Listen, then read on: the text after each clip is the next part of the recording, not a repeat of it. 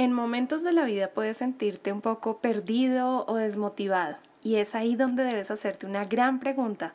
¿Qué quieres para tu vida? Vamos juntos a resolver esta pregunta hoy. ¿Quieres convertirte en el diseñador que sueñas? La pregunta es, ¿cómo sigo este camino si aún estoy estudiando o si de hecho nunca he estudiado?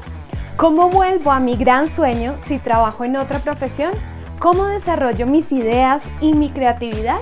Descubre las respuestas a estas preguntas en este podcast. Soy Laura Paez y te doy la bienvenida a Diseña con Laura. Resulta que hace unos días estuve pensando en lo que quiero conseguir. Estaba como un poco, no aburrida, sino como, ¿cómo decirlo? Como pensativa y como reflexionando mucho en mi día a día, ¿no? Y estaba pensando eh, en esas cosas que quería cambiar de mi día a día, de mi rutina, pero no sabía exactamente qué quería cambiar ni cómo hacerlo. Estaba muy, muy pensativa, entonces en ese momento dije, bueno, voy a tomar una libreta y voy a empezar a escribir cómo me siento, porque había también como un, eh, una mezcla, ¿no? De sentimientos, de emociones, de pensamientos y a mí me ayuda mucho escribir. Entonces dije, bueno, voy a tomar una libreta, tomé una libreta y empecé a escribir y la primera pregunta que se me vino a la mente fue, ¿qué quiero para mi vida? ¿Qué es lo que realmente quiero? Y comencé a escribir como todas mis ideas como iban saliendo acerca del estilo de vida que quiero llevar. Entonces básicamente hice tres columnas. Una en la que escribí todas las cosas personales, otra columna donde escribía todo lo familiar y la última a nivel espiritual. Entonces, como que empecé a pensar, bueno, a nivel personal, ¿qué quiero? A nivel profesional, eh, digamos, cosas que tienen que ver directamente conmigo. Incluso escribía cosas, por ejemplo, como la alimentación, el hacer ejercicio, cosas como con mi cuerpo, ¿no? Con, con lo personal. Después en lo familiar, entonces, bueno, yo qué quiero para mi familia, qué quiero hacer con mi esposo, qué quiero hacer con mi hijo, qué quiero hacer de aquí en adelante con ellos. Y asimismo a nivel espiritual, qué más quiero conseguir a nivel espiritual, qué más quiero, ¿no? Eh, por si te preguntas, cuando me refiero a nivel espiritual, se trata de mi relación con Dios, básicamente. ¿Qué más quiero conseguir? ¿Qué más quiero entender? ¿Qué más quiero aprender? Y este pues realmente fue un ejercicio muy muy sencillo, pero me ayudó mucho a ver qué es lo que realmente quiero. Y siento que es importante compartirlo contigo porque esto es algo con lo que todos luchamos. Yo he hablado con varias personas y, y llegamos como a, esas, a esa conclusión, como pues sí, es natural que nos hagamos este tipo de preguntas, es natural que haya días en los que sentimos que no vamos para ningún lado a pesar de que, digamos, las circunstancias o los hechos nos muestran otra cosa, a veces podemos sentirnos así y es totalmente normal. Y, y, y, pasa como en diferentes etapas de, la, etapas de la vida, nos podemos como sentir perdidos o desmotivados o desanimados o sin rumbo, ¿no? A pesar de tener muchas metas, porque como tú sabes, a mí me encanta trazar metas, me encanta planear, pero hay veces en las que yo también me siento así, ¿sí? Entonces, lo primero es tranquilo, si estás pasando por eso, toma lápiz y papel ya, escribe estas tres columnas y empieza a mirar. Ahora, en este ejercicio, eh, digamos que es importante también que como diseñadores nosotros diseñemos nuestra vida.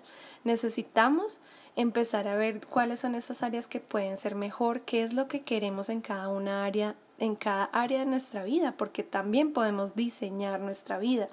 Y eso nos hace pensar y justamente reflexionar en eso, en las cosas que queremos cambiar, en las cosas que queremos conseguir, en las cosas que deberíamos eliminar por completo de nuestra rutina. ¿Sí? A veces hay cosas que hacemos, a veces hay malos hábitos que no deberían estar ahí, que nos estancan o que nos hacen retroceder y que debemos decidir, ¿cierto? Eliminarlos de nuestra vida. Entonces, por ejemplo, algo, bueno, también algo importante es que cuando tú te planees estas tres columnas y empieces a escribir allí estas cosas que quieres conseguir, también debes ser consciente de que esto que queremos también debe, debe ser coherente, debe tener una coherencia con el resto de las otras columnas. Por ejemplo, si yo estoy diciendo, no, yo en la parte familiar, yo quiero en mi día a día tener más tiempo para mi hijo, y eso es un ejemplo para mí, ¿no? Yo quiero compartir más tiempo con Oliver pero si resulta que en la parte personal yo estoy diciendo que quiero ser una trabajadora de 7 a 8 de la noche, pues eso no tiene ninguna coherencia, ¿cierto? Con esa meta familiar o eso que quiero conseguir a nivel familiar. Entonces es importante que, que tú escribas como todas tus ideas y después de eso empieces a mirar de esas columnas si hay cierta concordancia, ¿cierto? Si es coherente lo que escribí a nivel personal con lo que escribí a nivel espiritual, si es coherente una columna con la otra. Eso es muy importante. Pues que, por ejemplo, hayas decidido, por ejemplo, hacer en tu tiempo personal, tú dices, bueno, quiero tener más tiempo para hacer mis hobbies, me encanta cantar y quiero tener más tiempo para cantar, me encanta hacer ejercicio y quiero tener más tiempo para eso. Ahora tienes que pensar de esas otras columnas que no va con ese, esa meta que querías de hacer más ejercicio, de cantar o de tu meta personal, ¿cierto? Es importante, como te digo, que todo coincida. Si no, pues realmente no estás diseñando bien tu estilo de vida, ¿cierto? Recuerda que también cuando diseñamos siempre pensamos en un perfil de cliente, ¿cierto? Diseñamos centrados en un usuario, en una persona que se va a poner nuestra ropa o va a usar lo que nosotros hacemos. Igual, cuando estás diseñando tu vida, también el centro es precisamente un cliente o un usuario que en ese caso eres tú. Entonces, todas las cosas que diseñen debes estar, deben estar alrededor de eso. Entonces, recuerda, debes hacer ajustes y revisar. En primer lugar, ¿qué quieres en cada área? En la personal, familiar o espiritual. Número dos, lo que has escrito en cada área está acorde al resto de las columnas, al resto de cosas que escribiste. Si escribiste quiero tener un trabajo en X de tal horario, esto coordina con tu área, familiar, por ejemplo. Y número tres, ¿Qué tienes que hacer cada día para tener balance en esas tres áreas? Y tienes que colocar acciones prácticas. Como siempre te digo, no podemos quedarnos simplemente en planear y en pensar, sino en tomar acción también. Entonces es importante que tú digas, ok, ya diseñé mi estilo de vida, por fin sé lo que quiero en cada área y estoy segura que es así. Ahora, ¿qué tengo que hacer para que este estilo de vida se cumpla? ¿Será que debo hacer ajustes en mi rutina? ¿Será que debo levantarme más temprano? ¿Será que debo acostarme a dormir más temprano? ¿Será que debo em, llamar a X o Y persona? ¿Qué es lo que tengo que hacer para que esta rutina de mi nuevo estilo de vida sea una realidad?